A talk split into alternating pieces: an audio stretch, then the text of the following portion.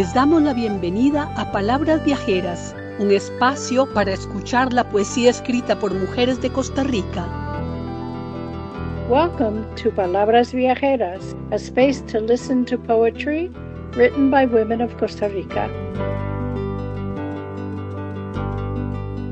Les presentamos a Vilma Vargas, de profesión socióloga y abogada, cofundadora de Casa Poesía en Costa Rica. Ha participado en diversos festivales, congresos y encuentros literarios nacionales e internacionales. Ha publicado seis poemarios, además del libro Cuarto Creciente, con su poesía reunida. We are happy to present Vilma Vargas Robles, a sociologist and lawyer. She is one of the co founders of Casa Poesia, or Poetry House, in Costa Rica. She has participated in national and international festivals, literacy conferences, and events. She has published six poetry collections in addition to her book titled First Quarter Collected Poetry. La poesía. Nunca sabemos por dónde anda. De triunfos y derrotas, ella se sabe pasajera. Surge insospechada sin medallas o flores.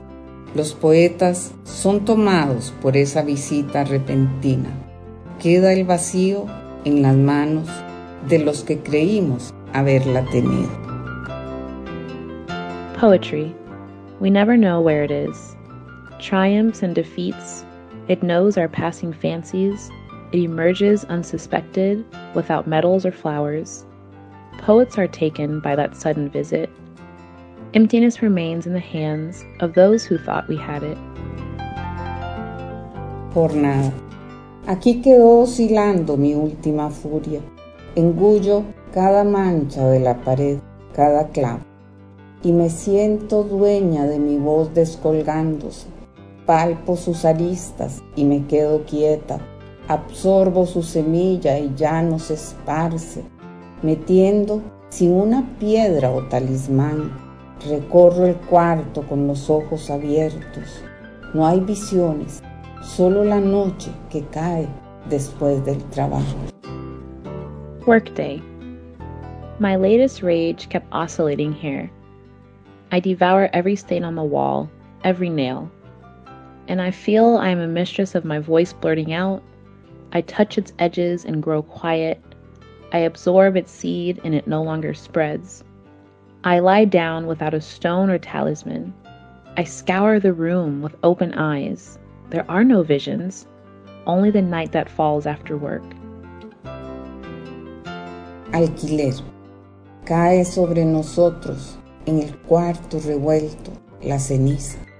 El viento obstruye, consume y arrasa la casa que cae. Es el mes alquilado, el mediodía, nuestra respiración, su gón de sal, el viento que afuera vuelve a ser el miedo que despierta. Rent. Ash falls over us in the messy room. The wind obstructs, consumes, and destroys the house that is falling. It's the rented month, noon. Our breathing, its salt gong, outside wind that again becomes fear awakening. Producción Janet Amir, Lucía Alfaro, Milena Chávez y Goldie Levy. Traducción Christopher Potts. Lectura en inglés Kay Stockey. Música Guadalupe Urbina. Edición y sonorización Rodrigo Soto Flores. Con el apoyo de Arabella Salaberry y María Ruff.